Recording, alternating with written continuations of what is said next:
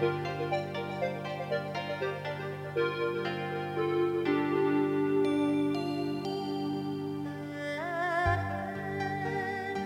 问师傅一个问题，就是说，一般传统信仰宗教人或是一般的大众，都认为这个佛教是非常消极的，非常出世的，那么与世无争的，所以可以看到很多人，这个是不是因为受了感情或受了什么困难的遭遇以后，看破红尘才开始邪火？那么是不是请这一点，请师傅帮我们开示一下？呃，这红尘这个两个字啊，在佛学名词里头啊，没有没有见到过。在佛经里头也没有这样这个名词，呃，但是在西汉的时候啊，有个班固有一个呃西渡赋啊，他倒是里头呃那里面倒是有说红尘四合，烟云相连呢，呃有这样子的两句话，嗯，呃然后在唐朝有一位大诗人呢，呃也讲到这个。这个红尘暗天地啊，呃，有这样子的这个句子啊。可是，在附近里头啊，我怎么样看也没有看到有红尘两个字。嗯，是是。呃，但是，是不是说，呃，红尘的意思就是呃世间的这个俗人的事，或者是啊，呃，社会一般人的事呢？这个倒是真的，因为从这个中国古典呃文学里边所看到的红尘的意思啊，就是指的繁华的生活景象，嗯，呃，也就是这个在生活在这个现实的世界里头啊，就好像是呃，在这个千军万马走过以后的呀，滚滚的。这个红尘之中一样，嗯，呃，在那一种情况下，就会迷失了方向，嗯，呃，自己不知道，呃，东西南北在哪儿了。那么这是呃，就是被这个世间的呃种种的呃这个无欲啊，而使得人失去了啊，呃自己的方向。这个叫做红尘。这个话，呃，用佛学的观点来看呢，应该也可以承认的。是是，不过佛教是不是啊？呃，这个对这个红尘看的那么可怕呢？这个我们可以解释，呃，从佛教佛经的这个观点看呢，不叫做红尘，呃，倒是叫这个世间所有的一切的现象啊，从这个呃，从我们这个呃面对的这个。这个现实啊，我们叫它六尘。那个六尘是对这个我们的六根而产生的。所谓六根是什么呢？也就是啊，呃，一般人来说，这个佛教要讲六根清净呢。六根清净以后啊，这个人好像是呃才是修行的人了。嗯。呃，假如说呃一个出家人呃做了一点坏事，就是他六根不净了。嗯。那就是六根。怎么样能够清净？那要从这个六尘呢，呃，这个得到自在。嗯。那么，如果被六尘呢所这个诱惑或者是啊所左右的话，那就是六根不清净了。嗯。所以那六尘是什么呢？就是啊，呃，眼睛所见的这个颜色或者是形色，耳朵所听的声音。这个鼻子啊，所这个闻到的这个这个味道，那舌头啊所尝到的味道，那身体啊所感觉到的，呃，所接触到的呀一种啊触觉，还有呢，就是我们心里边呢所想的这个一种种符号，嗯，就是我们头头里边呢记忆之中或者是啊，呃，知识之中所想到的这些种种的符号在头脑里边，那就叫做六尘了。是。那个六尘的名称叫做色声香味触法，那个呃色声香味触法法，我刚才已经解释一下，就是这个心里边种种的符号，就是呃这个比如说语言的符号啊、文字的符号啊、声音的符号啊，以及啊自己这个心里边呢呃所给他的一种啊假设的一种啊记号，那都可以叫做啊呃法尘。但是这个六尘呢，要说它呃是很可怕的事，这也未必见得，因为我们生活根本不可能离开这个六尘。嗯我们任何一个人呢，只要是还是个活的人的话，眼睛睁开就看到了颜色世界，耳朵嗯这醒过来就可以听到声音，这个鼻孔啊，你不可能把它塞起来，有什么味道你一定闻到的。当我们吃东西的时候，除非你不吃东西，吃东西就是味道有用。身体我们这个冷啊、暖啊，这个穿的衣服的时候啊，又这个舒服啊、不舒服啊，这个都是啊，随时随地都可以接触到的这种事这些事，怎么可能说我们呃要完全离开了六尘这个世界啊，才能够叫做修行呢？不过所谓看破这个六尘呢，倒是呃看破红尘呢，倒是另外一种解释法了。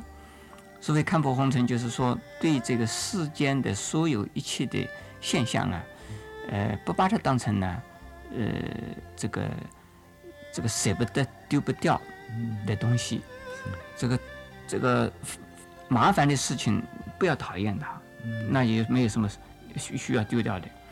那这个非常重要的东西呀、忽然间不见了，那也不必难过，因为本身这些东西都是啊，经常都在变动。嗯呃，世界呢就是世事无常啊，呃，任何一样东西，嗯既然能够出现，那它一定会有消失的时间。那既然有有有生有灭，那就不是真的，那不是啊永恒的东西。所以这个叫做看破了。是是能够看破了以后啊，呃，这个不简单的，这个普通的人、一般的人做不到的。所以看破以后才才才能够修佛啊，呃，我想世界上没有人能够修佛了，是是因为一开始我们不可能看破它，这只能够从理解上说我们觉得很烦恼、很痛苦，呃，觉得很困扰，那开始修佛。开始修复以后呢，从从这个知识或者理解上面呢，让我们认同，呃，这个世界呀、是是是一种呃是一种因缘，或者是是一种因果是。的一种循环，呃，或者是这个变化而而产生的种种现象，呃，不需要那样子的呀，这个认真它，呃，因为凡是因果的事呢，嗯，接收了以后就就没有了，呃，凡是因缘的事呢，出现以后啊，会变大的，嗯就是说，如果黑夜来了，大概不久就会天亮的了。嗯但是天亮以后啊，你不要是太喜欢了，黑夜还会来呀。是如果说是在这个还是在这个世间上的话，那这个总是在呃始终都是周而复始的在循环之中，那就叫生死轮回了。嗯那佛教讲我们呢，如何的呃，从现实的生活之中，呃，参与现实，而不被现实的生活啊所困扰。嗯这个倒是啊非常重要的事。这是不是叫做看破红尘呢？我们可以讲，呃，就是说面对这个现实的呃这个这六尘世界，而不逃避这个连这个不逃避它，嗯这就是啊，呃，佛教这个学佛的一种啊，呃态度。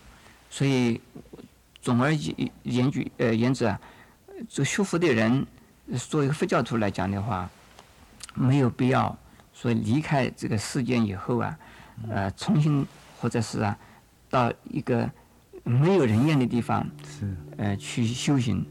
当然，也有人呢去没有人烟的地方修行的，比如说我自己本身呢，曾经在山里边做过呃六年的时间，是是。但是我在这六年之中，我还是每天看到，每天听到，时时刻刻我的身体，我所接触到的还是六尘，是是。只是不过呢，这个没有那么多的这个呃呃诱惑的东西啊，呃，使得我们的心可能比较容易安静一点。但是过了这么多时间以后，我又到了这个世间来，又在啊呃一般的生活里边呢，跟所有的人一般的人生活在一起。比如说，我现在就跟你这个大汉居士在一起，我也到了电台来了。是是哎，所以假如说一个佛教徒要看破红尘、离开红尘呢，是呃的话呢，我想佛教今天今天不可能再传 再传流下来。是是是，对。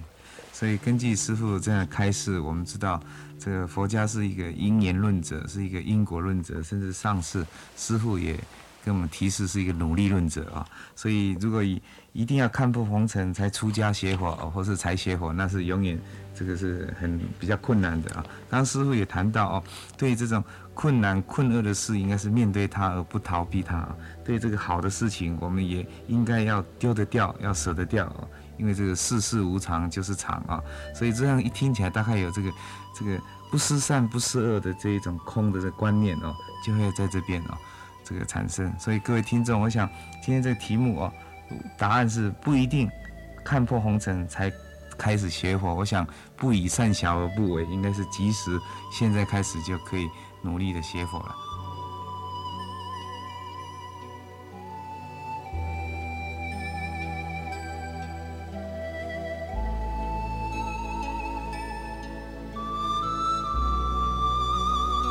有人就说，邪火的话很辛苦，很多清规了，然后要放弃哦，这个现有的这个生活的享受哦。那么，请问师傅，在邪火之中，对于现有生活的享受，是是否必须要放弃呢？嗯，这个可以从两方面来说。呃，一方面呢是应该可以说放弃，是；另外一方面呢，呃，应该说不不需要，是。呃，所以，呃，所谓说要放弃的原因是说，我们，呃，的心里边产生种种的这种不平或者是呃烦恼的原因呢，就是因为，呃，已经得到的舍不得放下了，呃，呃，没有得到的希望追求的更多的，那么永远呢，所以是越无止境呢，呃，贪得无厌呢。呃，执着了舍舍不得放不下呀。那么像这种情形的话呢，我们是呃主张，如果作为一个修行的人呢，他应该呃放下，应该放下。那么对于这个生活的享受来讲的话，呃，应该归于平淡，呃，不应该这个讲究这个豪华的生活，以及啊这个所以呃。这个美味的这个饮食，呃，像这些，我们应该把它，把这些这个钱呢节省下来呀，能够做更有意义的事，呃，对于呃他人呢，呃，能够呃产生呢呃更多的呀这个利益或帮助，那更有意义了。如果我们呃把呃这个。钱呃，这个浪费掉，这个这个浪费的一种啊，呃，装饰了，浪费的一种享受啊，嗯，呃，对我们的身体也并不是这个，对我们身体的健康啊，也不是很好的。是。所以这个这个饱饮饱餐呢，还有这个锦衣这个肉食啊，对这个人的身体的健康也不是很好。所以从健身的。健康的这个条件来讲，也应该呀，呃，放弃这一些东西。可是呢，从这个呃修复的这个心态来讲的话，呃，假如说我们心里面不因为物质的这个有与无、好与坏而产生了差别的一种啊心态的话，那就是说，呃，我们做的非常。高贵的房子，呃，非常漂亮的车子，穿的非常好的衣服，也没什么不好啊。是是。那么在有的情况下，所以人要衣装啊，服要精装，装给谁看呢？是装给人看的。人家看到你的有高贵的衣服的时候，他会产生敬仰的意思，对你见贤思齐。嗯，看你你这个佛像上有了敬啊，说这个呃服值值值得崇拜了。是是。因此。呃，从这一点呃角度来看的话，呃，修行的人也未必见得需要呃把呃生活里边呢变得呃那么的呃穷苦的样子才是叫做修行。是是。所以这个两方面呢应该分开讲。是。所以根据师傅这么说，我们可以说是对于生活的享受是有所为有所不为，有一些是必须基本而接受的，这个我们应该来做。那么如果太奢侈、太豪华，我们就不需要。那么以心态来说，我们动机如果正确的话，这个佛要精装也是没有错的。是是。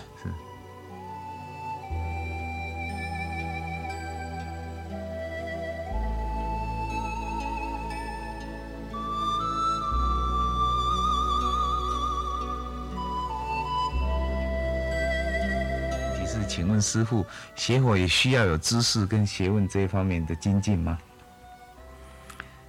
嗯，我我们首先要了解的，我们释迦牟尼佛教主啊，他本身就是一个呃通达当时印度所有各种学问的一个人。呃，当时的在印度所有的宗教的、哲学的以及啊。呃，技能的，呃，种种的学问呢，他都是通达的，甚至于武术啊，他都知道。是在我们中国来讲，这是六艺了啊。那么在在印度叫做五明。那也就是说，呃，各种各样的学问呢，释迦牟尼佛都是懂的，都是而且是非常精通的。那么在他的弟子之中呢，也有不少啊，是呃大学问家。呃，比如说这个，呃，像这个穆建连呐、舍利弗啊，以及这个大迦摄啊，呃，都是大学问家。那么后来，在从我们中国的呃佛教的历史上也也是可以看到，呃，凡是一位大师啊，都必定是呃有是大修行的人，同时呢，也是一个大学问家，否则的话。呃，他们的名字就很，呃，不容易让我们，呃，留到现在还能够看到他。呃，因为他们留下了这个不朽的著作，所以我们还知道有这些人。那么在佛教近世以来呀，呃，的确是许多的呃佛教徒，呃，都是因为无知，所以呢信佛教。对一般的人说，这个渔夫渔夫啊，采取啊这个求神拜佛。如果是神佛神佛满天呢，呃，这种人的话呢，一定是啊没有知识的人。所以这一点呢，在我们佛教里来讲的话，的确也有这种现象了。从我小的时候出家呃的环境来讲的话，呃。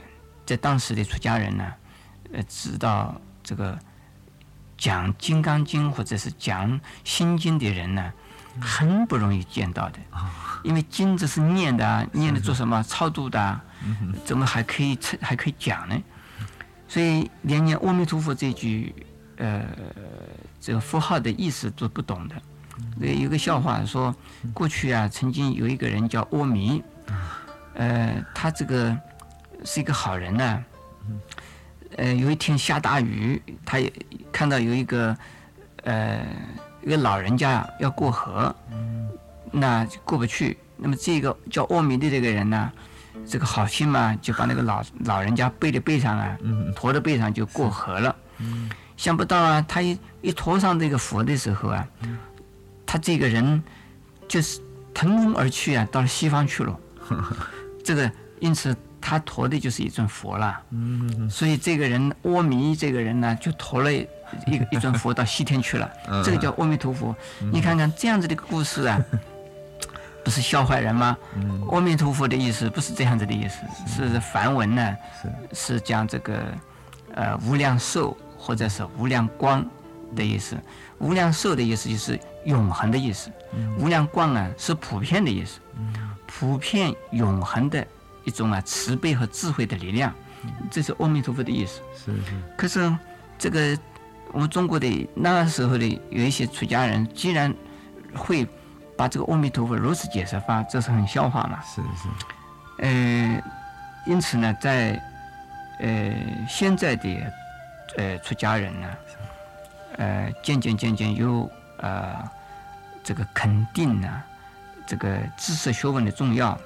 呃，特别是这个二三十年来的台湾呢，呃，各大专院校啊，一共有六七十个呃这个复学社团。是那么他们这些年轻的人呢，呃，都是知识分子，都呃学了佛。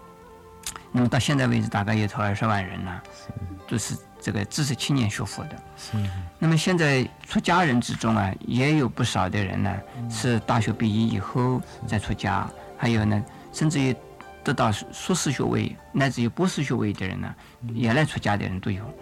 那么因此，呃，这个学问对这个佛教对这个学学佛究竟有什么这个呃用处呢？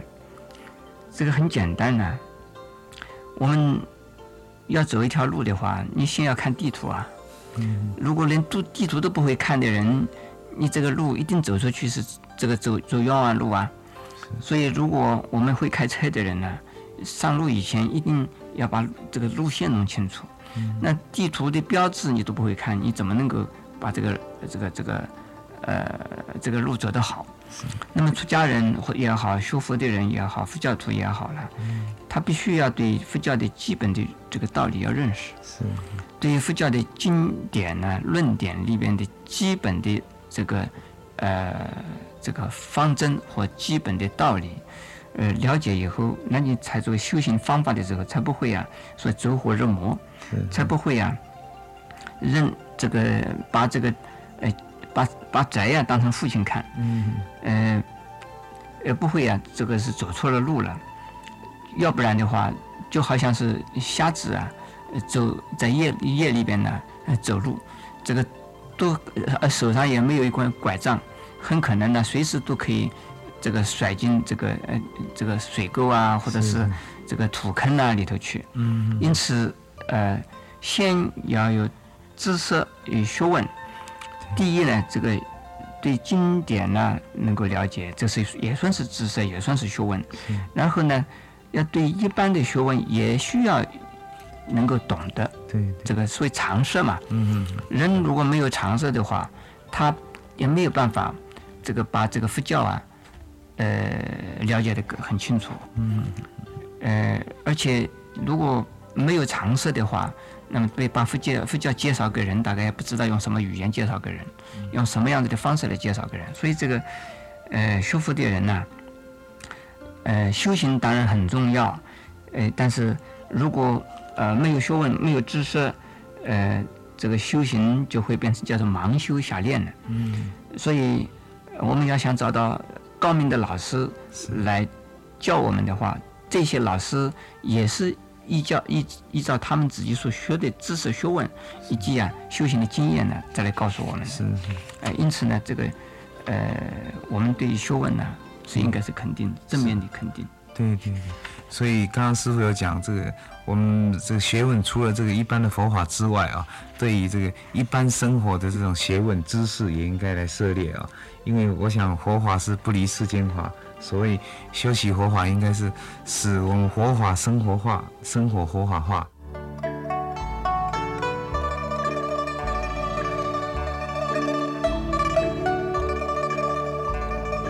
请问师傅，就是说，在家信佛有没有哪一些这个禁忌？那禁忌会不会使大家造成困扰或是不方便？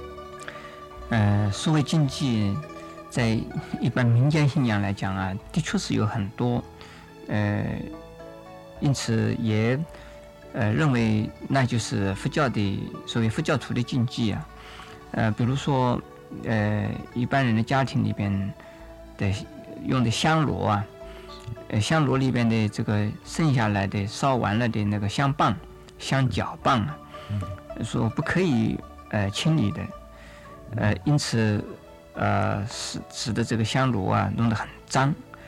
呃，为什么不可以清理？听说清理了以后，呃，是不吉，又会不吉利的。那么也有认为啊，所以这个信徒啊，就是女就女信徒的话，呃，在生理期间呢，不可以到庙里去的，不可以到寺院里去的。如果去到寺院里去的话，可能呃会有这个呃犯冲啊、犯克啊这种情情这种情况发生。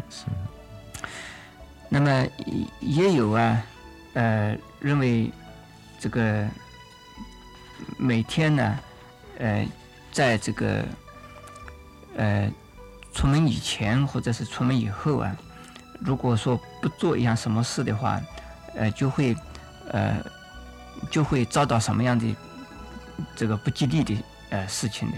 嗯。那么也有人呢，把这个这个方位啊看得非常的这个呃重要的，嗯。也有人把这个时间呢，呃看得非常的呀这个重要的，嗯。还有呢，这个把自己的生辰八字啊和这个方位啊，呃以及啊呃这个出门的方向啊，呃和自己的这个呃名字的这个呃这个笔画呀，呃都把它当成是一种所谓呃学了佛或者信了佛以后的呀一种禁忌啊。嗯那么这种是不是真正呃有这种禁忌的理由呢？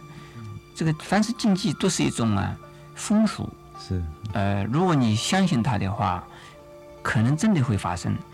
但是各地方有各地方的禁呃风俗，各地方有各地方的禁忌，呃，那就可见的，既然不是啊普遍的到处都是相同的话，那这个不是真正的真正的所谓真理，或者是真正的事实，是那也就可以说这是信仰的一种心理的作用而已。是。因此，在佛教徒来讲的话，呃，常常不是有人听到说“姜太公在此，百无禁忌”，是吧？是是那学佛的人的话，没有什么禁忌的，这个没有时间的禁忌，也没有地方的禁忌，也没有方位的禁忌。呃，特别是如果烧的香啊，香炉里边，我们是天天清的，嗯在我们的寺院里边呢，每天都要把它清理得干干净净。呃，还有说女孩子生理期间不能进庙，那这个出家的有很多的这个这仪式女啊、嗯女士、尼师啊，他们不是每天都在寺院里边嘛？那怎么能够过日子呢？对呃，所以这一些呢，呃，都是一种呃迷信，可以这么讲。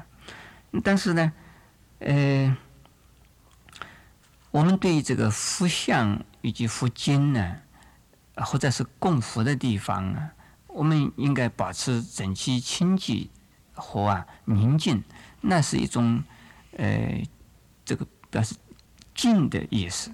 嗯呃虔诚的意思，呃，并不是因为假如说不干净的话，假如说呃呃不清净的话，呃会发生什么这个横祸啊，什么事情，不是这个意思。嗯哎、因此在呃这个佛教呃本身来讲的话，呃应该讲他的禁忌这桩事情应该不存在。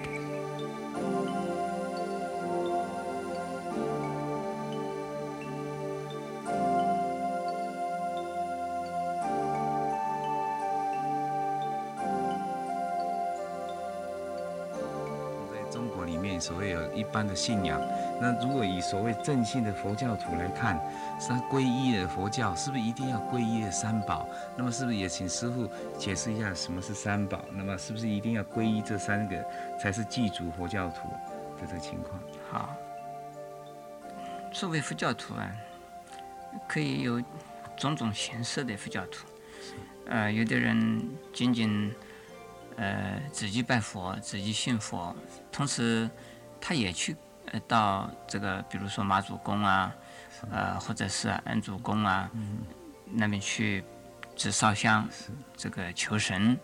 那么那些人，他同样的也会到寺这个佛教的寺院里面去啊拜佛、拜菩萨。那么这些人，他们自己是称为是佛教徒，可是他们可以说是神佛不分，而呃以神为佛，以佛为神呢、呃是这样子的一种啊性呃一种性质。可是另外的，就是更进一步的呢，呃有一些佛教徒就是接触到了真正的佛经，一般的民间信仰有一点不大一样的。那么像这种人呢，他呃自己自修，呃，比如说念观音菩萨啦，念阿弥陀佛啊，他们也修行了，可是不一定呢要皈依三宝了。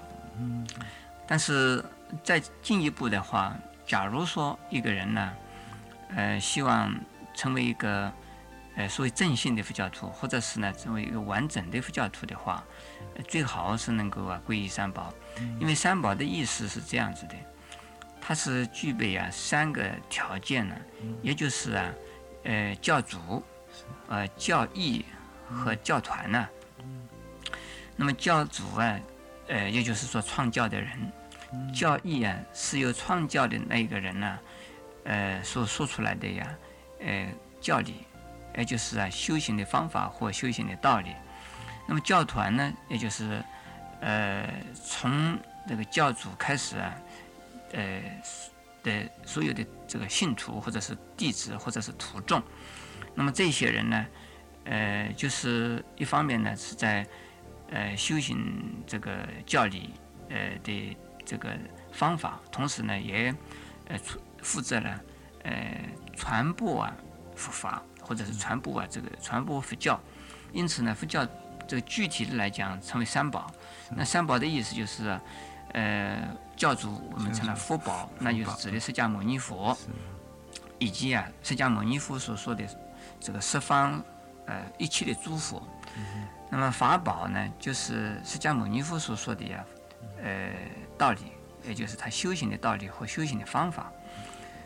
呃，那么就是指的是佛经了，呃，或者是呃这个祖师们对佛经的解释和说明，呃，那么也就都是叫做法宝。呃，第三就是僧宝，僧宝这个是印呃印度的梵语啊，呃，这个僧伽的意思。那么僧伽在我们中国来讲的话，叫做众，也就是叫做和合众，那么和合一起。共同修行的，呃，一个团体的人呢，都叫做僧人或者是僧中的人，那么这叫做僧宝了。是是。那么这个三个这个条件呢，呃，具足了以后，也就具备了以后啊，那才叫做完整的一一个佛教。呃，因为此做了一个佛教徒的话，呃，如果呃仅仅是拜佛啊，呃，就跟说是。呃，认一个干巴是差不多，呃，或者是呢拜神差不多，嗯，因为他不知道呃这个修行道理和教义啊不清楚。呃，假如说仅仅是对这个教理呀有兴趣，而研究而看书，那就等于说一个学者呀，呃，一个学问家或者是啊一个读书的人呢，在图书馆里看书，在书架上拿一些书来看看就可以了。他不一定啊，呃，对呃这个佛有有有什么敬敬的意思，或者是自己要去修行的这种呃这种愿望。那么第三呢，僧宝的话呢，假如说，嗯，仅仅是认识一个高僧或者拜他做一个师傅的话呢，呃，这也像好像是呃呃找一个。找一个什么干爹干妈 是类似的这种情形，嗯，呃，因此呢，如果三种三种都具备了的话呢，那他这个人呢，呃，他会有一个正确的方向和正确的目标，同时呢，呃，有佛有这个佛的这个道理呀，呃，再想到对佛的尊敬或佛的皈依。然后呢，对于佛的道理啊，而从哪里来学呢？从身来去学。嗯。所以这个三宝具备以后呢，成为一个叫做这个完整的一个佛教徒啊。是。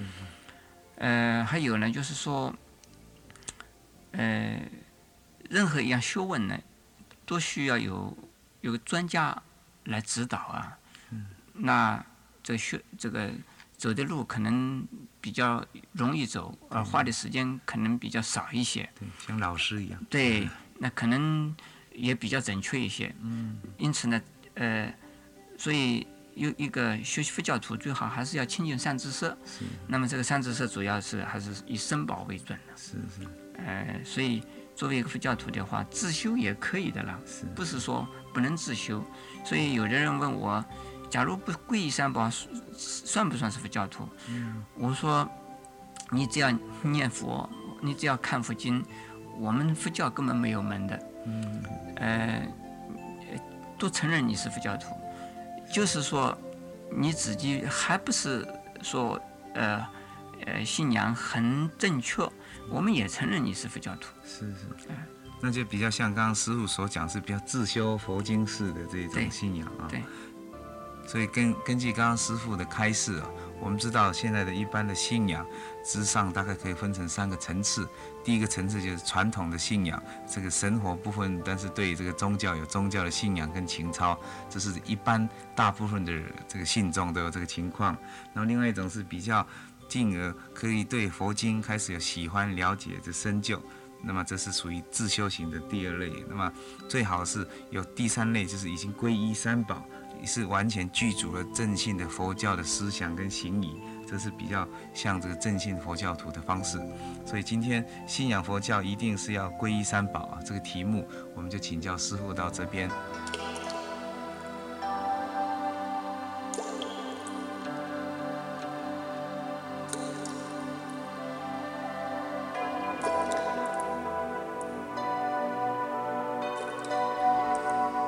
什么要七岁以上才可以皈依三宝呢？这是因为罗和罗出家，也就是释迦牟尼佛的亲子，那自己的儿子啊，呃，出家的时候是七岁为沙弥，呃，那也是可以说是个凑巧，也可以说啊，这是一个呃很好的一个年龄。如果在七岁以前，这个小孩子啊还没有。懂得，呃，什么叫做皈依啊？什么叫做出家？他自己还不知道，呃，究竟是什么叫做三宝？那如果是特别聪明的小孩啊，呃，很很懂事的小孩，那未必见得要七岁呀。这个有天才的儿童，就两三岁，他懂得很多事，那么这种小孩也可以皈依的。那么但是呢，一般的小孩呢，通通常啊，大概是七岁左右，呃，他这个。这个智就是这个智商或者是智能，呃，就呃能够有一种自己能够啊呃判断，觉得啊这个是什么，那个是什么，那我皈依了，我知道我是皈依三宝了。那么如果六岁以前的小孩，呃，他皈依了，这是当他在玩耍的事，当然在玩这个什么，呃，加加酒啊，砸玩泥巴啊，玩这种东西，那么。那个皈依就没有意思，是，那这是玩的，那么一定要让他知道，这顺宗七世，你是真的皈依三宝了，你成为三宝弟子了，那大概是小孩子大概七岁左右啊，才是啊正常的。是。那么但是呢，呃，现在的父母们呢，应该从小，呃，一生出来呀，呃，满月的时候就要到佛前呐。这个来为这个小孩子做福，为了小孩子求福，来做供养，呃，三宝的这个呃服饰。那这个小孩子可以长大以后啊，渐渐渐渐就能够跟佛结缘呢，而且小孩子可以呃平安呐，这可以聪明呐，呃，然后长大一点呢，呃，还是要常常告诉他一些佛教的故事啊，释迦牟尼佛在在在修菩萨道的时候。种种的一些一些事迹啊、故事啊，讲给小孩子听，让小孩子呢听懂了以后，在他的这个小小的心灵里边呢，渐渐的、渐渐的这个信仰啊培养起来，那使得他能够有慈爱的精神呐、慈悲的精神呐，要学学释迦牟尼佛小的时候怎么爱护动物啊，怎么对人怎么好啊，呃，怎么样子对这个世界啊就帮人家的忙啊。这个都是培养小孩子的一种，呃，一种一种爱心呢。